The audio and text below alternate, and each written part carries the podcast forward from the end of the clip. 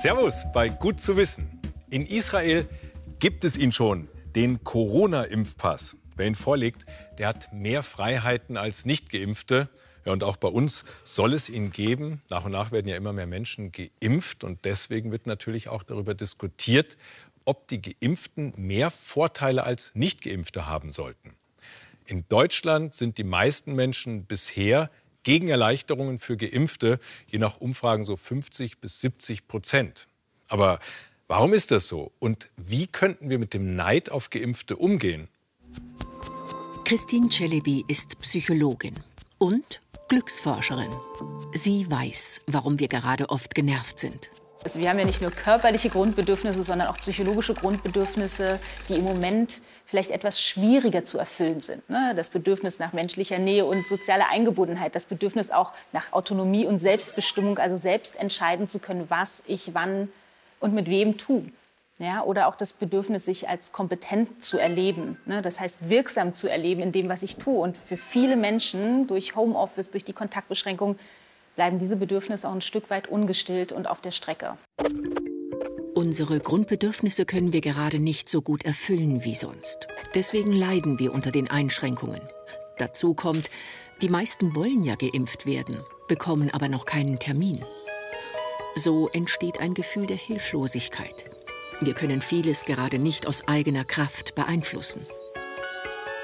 Gerade junge Menschen haben aus Solidarität mit den Älteren lange auf so viel verzichtet und wären dann wieder die Letzten, die drankommen. Äh, einen Impftermin habe ich leider noch nicht. Ich bin schon registriert und warte aber sehnsüchtig drauf. Jetzt schon zu sagen, hey, ihr habt Vorteile und ich warte jetzt bis, keine Ahnung, Ende des Jahres auf meinen Impftermin, dann, ja, weiß ich nicht.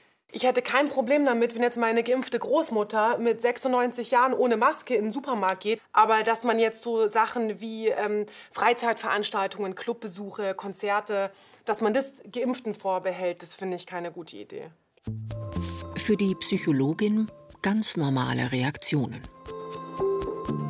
Und wenn ich dann das Gefühl habe, hm, ich habe dieses Opfer gebracht, ich habe die Einschränkungen in, in Kauf genommen, habe also Solidarität auch tatsächlich gelebt und erlebe dann, dass ich vielleicht noch nicht an der Reihe bin und auch geduldig warte.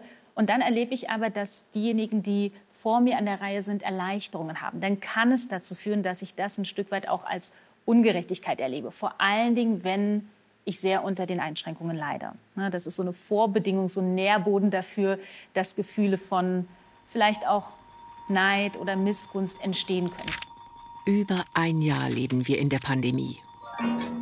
Sich gegen Gefühle wie Neid zu wehren, wird da mit jedem Tag schwerer. Aber was machen die mit uns? Wie geht's uns damit?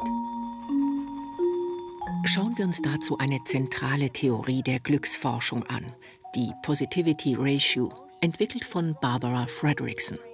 Lange wurde sie für ihre Ideen belächelt. Heute gehört Fredrickson zu den prägenden Köpfen der Psychologie. Fredricksons Theorie klingt erstmal simpel. In der Tagesbilanz sollen positive Emotionen überwiegen. Neid ist eine besonders starke negative Emotion.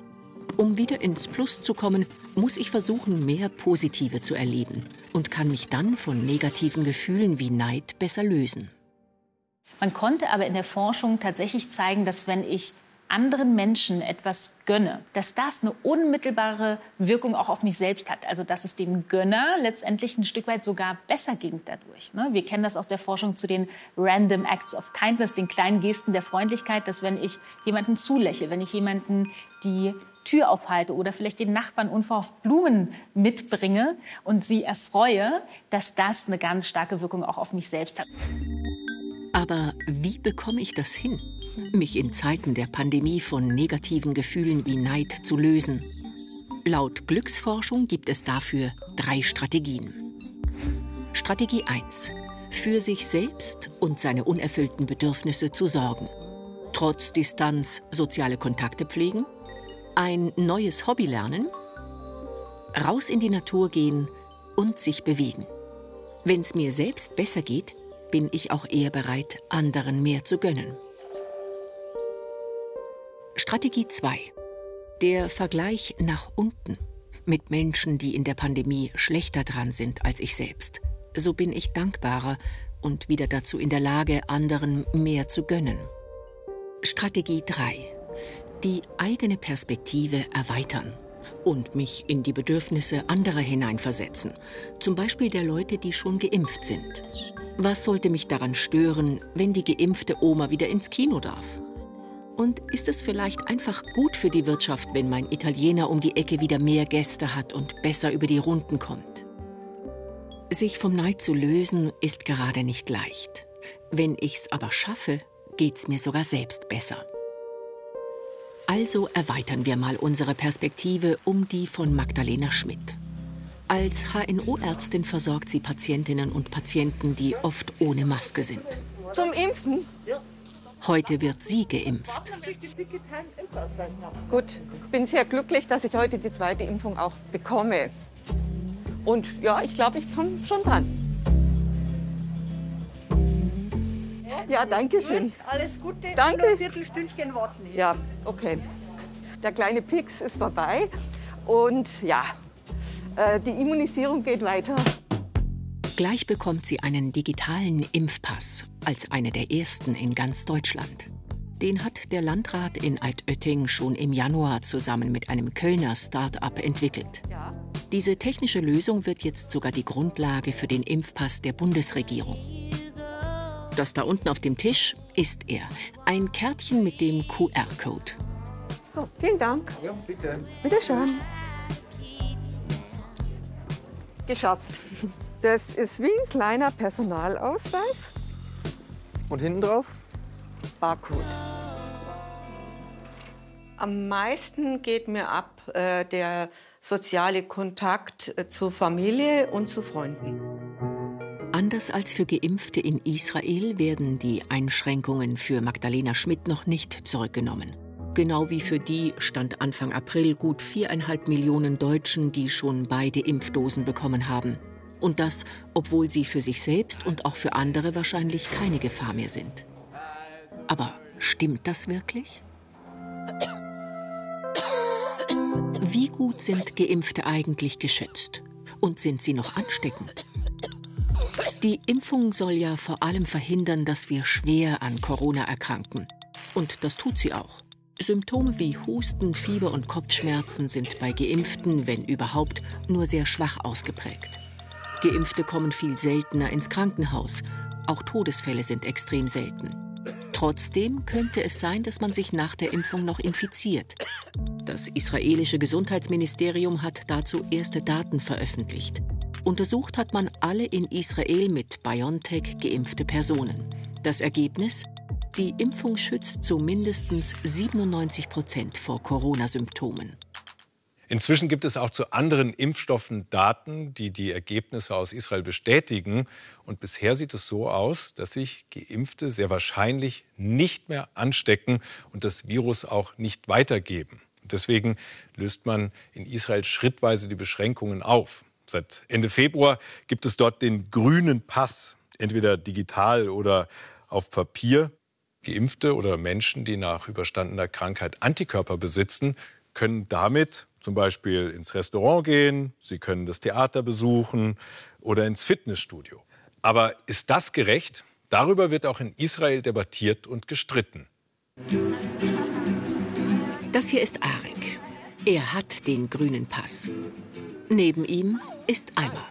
Sie will sich nicht impfen lassen, hat also auch keinen grünen Pass.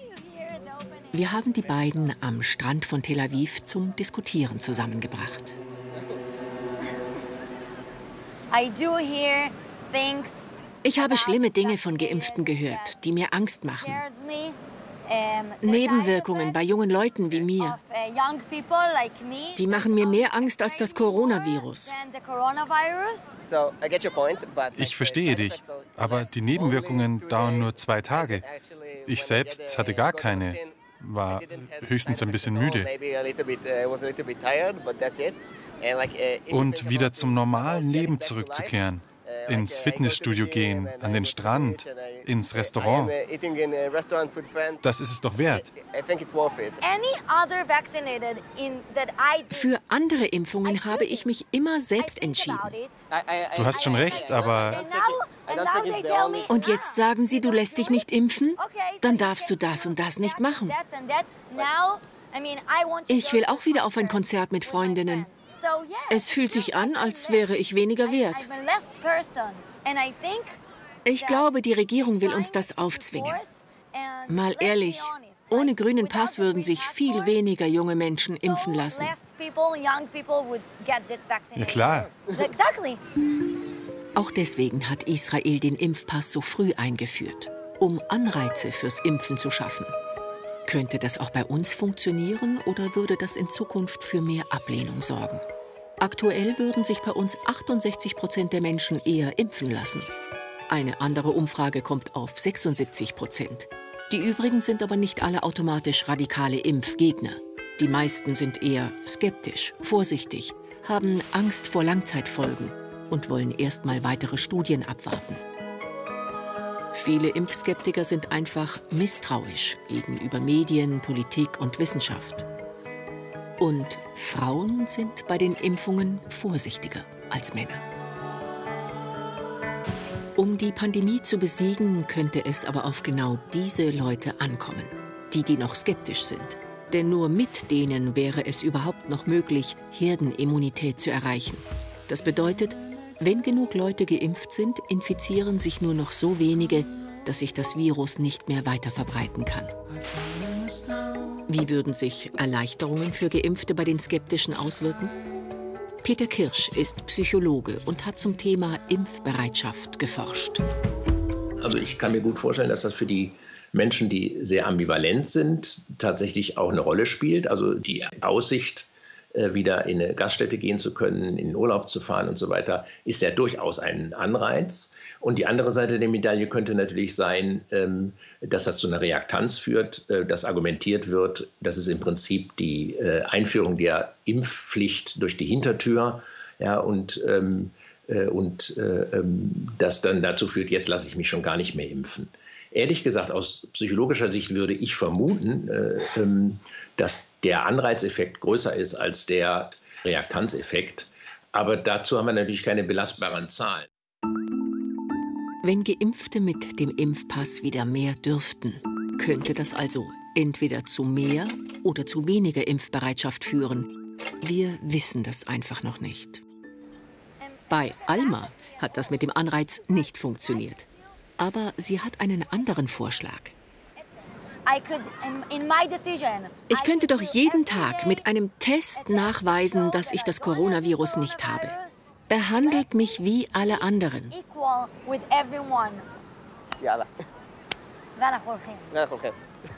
Könnte das tatsächlich eine Lösung sein, um die zu überzeugen, die sich nicht impfen lassen wollen oder können?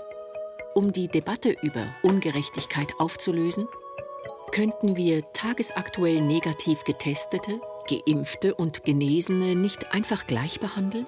Und die Tests dafür kostenlos oder zumindest günstig anbieten? Als Alternative für die, die sich nicht impfen lassen wollen oder können? So planen es die EU und auch Israel. Also kein Impfpass, sondern ein grünes Zertifikat. Was sagt unsere Corona-Expertin beim Bayerischen Rundfunk dazu? Also das ist auf jeden Fall eine interessante Idee, aber vorher muss natürlich zum einen sicher sein, dass geimpfte tatsächlich nicht mehr ansteckend sind, weil sie das Virus gar nicht mehr bekommen können und damit eben auch nicht mehr weitergeben können. Und genauso sicher müssen wir bei Genesenen sein, dass die sich eben nicht nach einer gewissen Zeit neu infizieren können und dann das Virus auch weitergeben können. Zur ersten Frage erhärten sich die Beweise immer mehr. Stand heute sieht es so aus, als ob Geimpfte wohl kaum mehr ansteckend sind. Und jetzt zur zweiten. Sind Genesene immun? Das Coronavirus gelangt über die Atemwege in den Körper, also über Nase und Mund. Genau hier baut unser Immunsystem dann Antikörper auf. Die erkennen das Virus und machen es unschädlich, auch für die Zukunft. Das heißt, die allermeisten Genesenen sind nach überstandener Infektion erstmal immun. Die verlässlichste Studie dazu kommt aus Großbritannien. Die Siren-Studie hat dazu 6.614 Genesene untersucht. Nur 44 haben sich wieder mit Corona angesteckt. Ein Risiko von nur 0,66 Prozent. Heißt, die meisten waren also erstmal immun. Aber für wie lange? Mindestens fünf Monate. Für diesen Zeitraum hat es die Studie zumindest untersucht. Die Expertinnen und Experten gehen davon aus, dass die Immunität wahrscheinlich sogar länger anhält. Man hat nur die Patienten nicht so lange begleitet. Die sicheren Daten hat man über fünf Monate. Ein Faktor, der das beeinflusst, ist zum Beispiel, wie schwer man erkrankt. Denn wenn man lange und schwer krank war, hat das Immunsystem auch viele Antikörper bilden müssen. Ein starker Schutzschild also. Aber Neue Virusmutationen könnten sich von den bestehenden Antikörpern nicht abschrecken lassen und erneut angreifen. Wie gut Genesene und auch Geimpfte gegen neue Mutationen geschützt sind, wissen wir einfach noch nicht. Alles begann hiermit. 1957 schoss die Sowjetunion mit dieser Rakete eine kleine, piepsende Kugel ins Weltall. Sputnik. Ja, der Westen war schockiert, vor allem die Amerikaner. Die machten daraufhin Milliarden an Steuergeldern locker, denn sie wollten aufholen und die Sowjets im Weltall besiegen. Raumfahrt war Nationalstolz, Prestige und Weltpolitik. Seitdem hat sich in der Raumfahrt viel gewandelt. Heute denkt man mehr ans Geschäft als an Politik. Und Kommunikationssatelliten sind dabei besonders wichtig. Weltweit starteten 2019 zwei Raketen jede Woche. Raumfahrt ist Routine geworden und ein gutes Geschäft. Immer mehr Firmen wollen kommerzielle Dienstleistungen aus dem All anbieten. Etwa sollen Satelliten die Aufgaben von Handymasten übernehmen. So könnten Funklöcher in dünn besiedelten Gebieten oder etwa auf dem Meer geschlossen werden. Aber das soll auch bezahlbar sein. Und dafür müssten die bestehenden Raumfahrzeuge billiger werden. Universität der Bundeswehr in München. Hier arbeitet Professor Roger Förstner an einer kostengünstigeren Form der Raumfahrt, New Space. Das Wesen von New Space ist äh, zunächst mal neues Denken. Ich glaube, das ist eine ganz wichtige Komponente, dass wir Missionen, also Weltraummissionen, anders denken wie vor 15 Jahren. Kleiner, einfacher, billiger. Das ist Ziel der New Space-Forscher. Klassische Satelliten und Raketen sind groß, komplex, teuer und ein Scheitern oft katastrophal. Etwa beim Jungfernflug der Ariane 5 Rakete 1996, die wegen eines Softwarefehlers explodierte. Die Folge Zusatzkosten von 300 Millionen Euro. Das soll jetzt anders werden. Mit diesen kleinen Satelliten, mit diesem New Space-Ansatz, haben wir auch in der Raumfahrt die Möglichkeit, auch etwas innovativer und vielleicht auch mit ein bisschen mehr Risiko manchmal ranzugehen und zu sagen, wir probieren es einfach mal. Ne? Wir schauen mal, ob das nicht eine, eine gute Sache ist und schießen es hoch und dann lernen wir aus der Mission. Ne? Und das konnten wir in der Vergangenheit eher weniger. Professor Jochen Schein experimentiert mit seinem Team an einem elektrischen Antrieb. Damit können kleine Satelliten im All bewegt und gesteuert werden. Sie benötigen aber keinen klassischen Raketentreibstoff. Stattdessen werden durch das einfache Erhitzen einer metallischen Elektrode geladene Plasmateilchen ausgestoßen. Das sorgt für den Rückstoß des Triebwerks, das so völlig ohne bewegliche Teile auskommt. Beim elektrischen Antrieb, das wissen Sie selber, ich kann Lichtschalter anmachen, ich kann Lichtschalter ausmachen. Dann ist das Licht entweder an oder aus und genau das Gleiche kann ich mit meinen Plasmen machen. Ich kann hier zwischen zwei Elektroden kann ich ein Plasma zünden. Das Plasma kann ich ganz kurz zünden, ich kann es ganz lang zünden. Ich kann dementsprechend ein bisschen mehr Schub machen, ein bisschen weniger Schub. Ich brauche nur wenig Leistung dafür. Meine kleinen Satelliten haben teilweise nur ein Watt oder sowas und damit kann ich auch mit elektrischen Antrieben gute äh, Funktionalität erreichen. Three, two, Vorbild vieler New Space-Protagonisten ist der Milliardär Elon Musk mit seinen Starship-Raketen. Konsequente Kostenreduzierung und keine Angst davor, anfangs auch zu scheitern. Damit hat er die Raumfahrtbranche auf den Kopf gestellt. Die Werkshalle des Raketenbauers Ariane Group in der Nähe von München. Leiter des Standortes ist Dr. Gerald Hagemann zuständig für den Bau von Triebwerken für die europäischen Ariane-Raketen. Jahrzehntelang vom Erfolg verwöhnt, musste das Team auf den wachsenden Kostendruck reagieren, denn die großen Raketen sind zu teuer geworden. Und ein radikales Umdenken war notwendig. Da haben wir wirklich komplette Kostentransparenz reingebracht. Wir haben die Ingenieure mit in die Werkstatt reingebracht, hier, um das Bewusstsein für Kosten hier in die Mannschaft reinzubringen. Ein Resultat dieses neuen Kostenbewusstseins ist der Einsatz von speziellen 3D-Druckern, die in der Lage sind, auch komplizierte Metallteile herzustellen.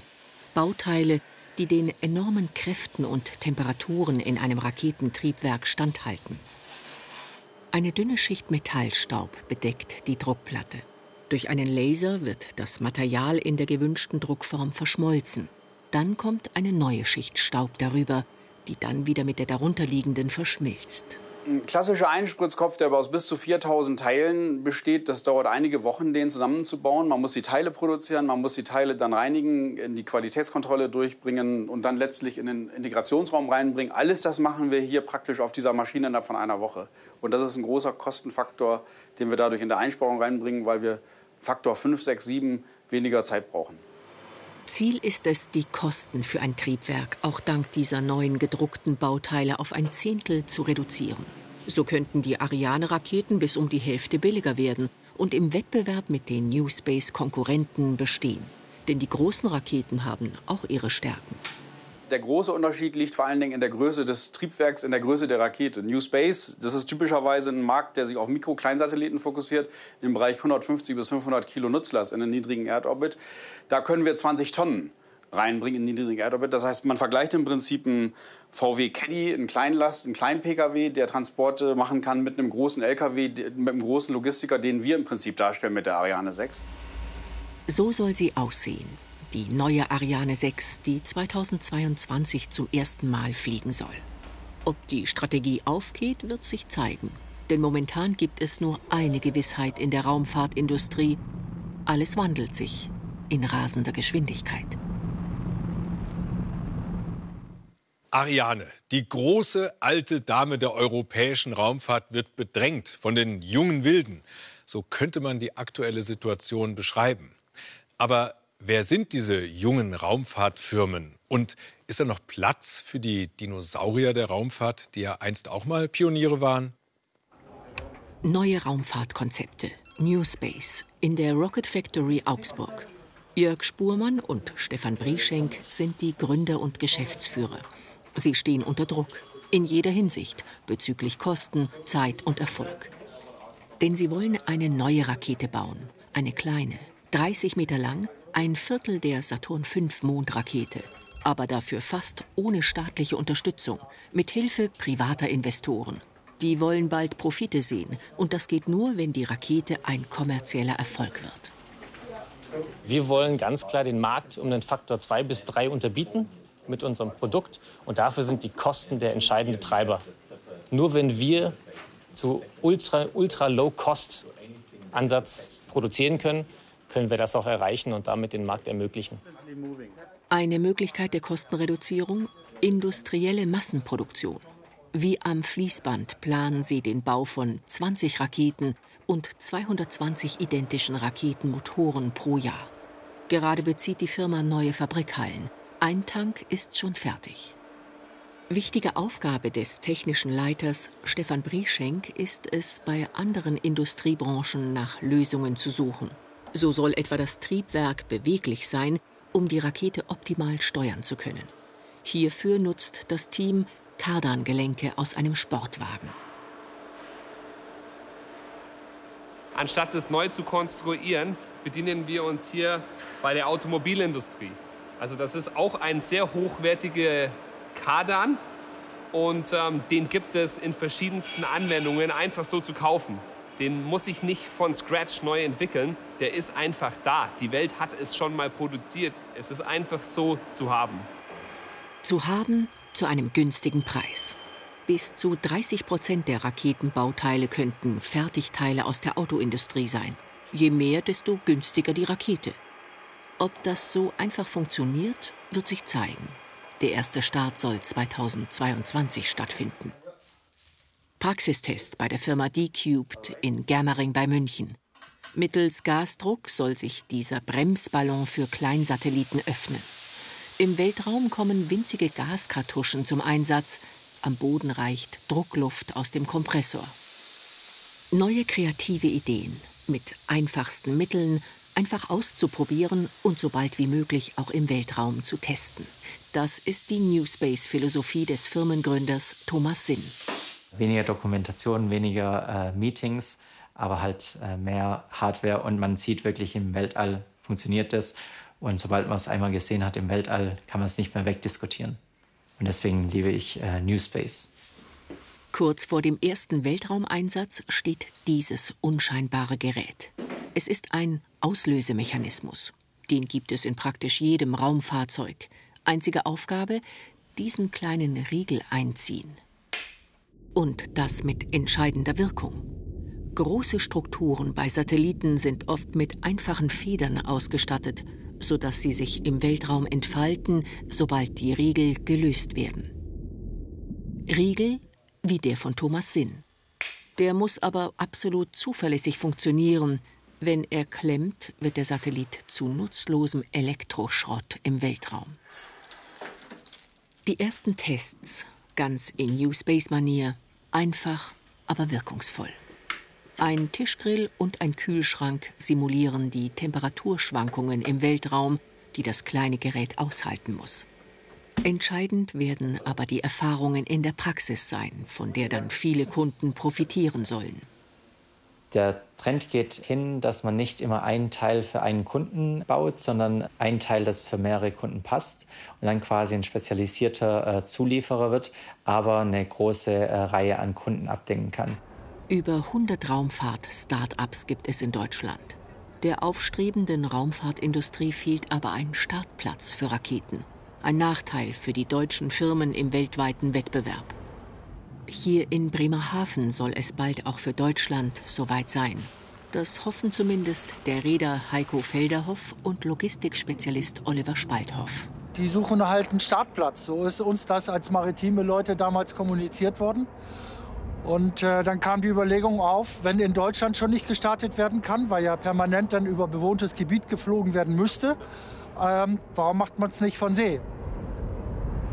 Hier an diesem Pier sollen die Raketen auf ein Schiff verladen werden, das dann hinaus aufs Meer zum Startplatz fährt. Die Protagonisten der New Space-Industrie halten das Konzept für schlüssig und bezahlbar. Noch fehlen aber die politischen Rahmenbedingungen und die nötigen Genehmigungen, um vor der deutschen Nordseeküste Raketen starten zu lassen. Momentan findet die europäische Raumfahrt noch ausschließlich mit den riesigen staatlich subventionierten Ariane-Raketen statt, die im fernen französisch-Guyana starten. Ob sich die New Space-Industrie in Deutschland auf Dauer etablieren wird, steht noch in den Sternen.